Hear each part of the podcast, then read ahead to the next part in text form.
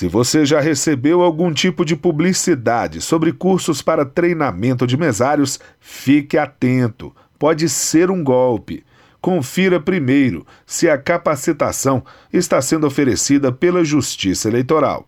Diante dessa situação, o Tribunal Superior Eleitoral emitiu comunicado informando que o treinamento para os mesários que atuarão nas eleições, inclusive a capacitação à distância, é de responsabilidade exclusiva da Justiça Eleitoral.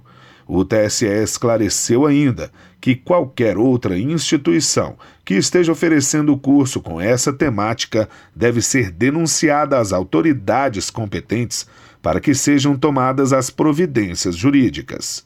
Do TSE, Fábio Ruas.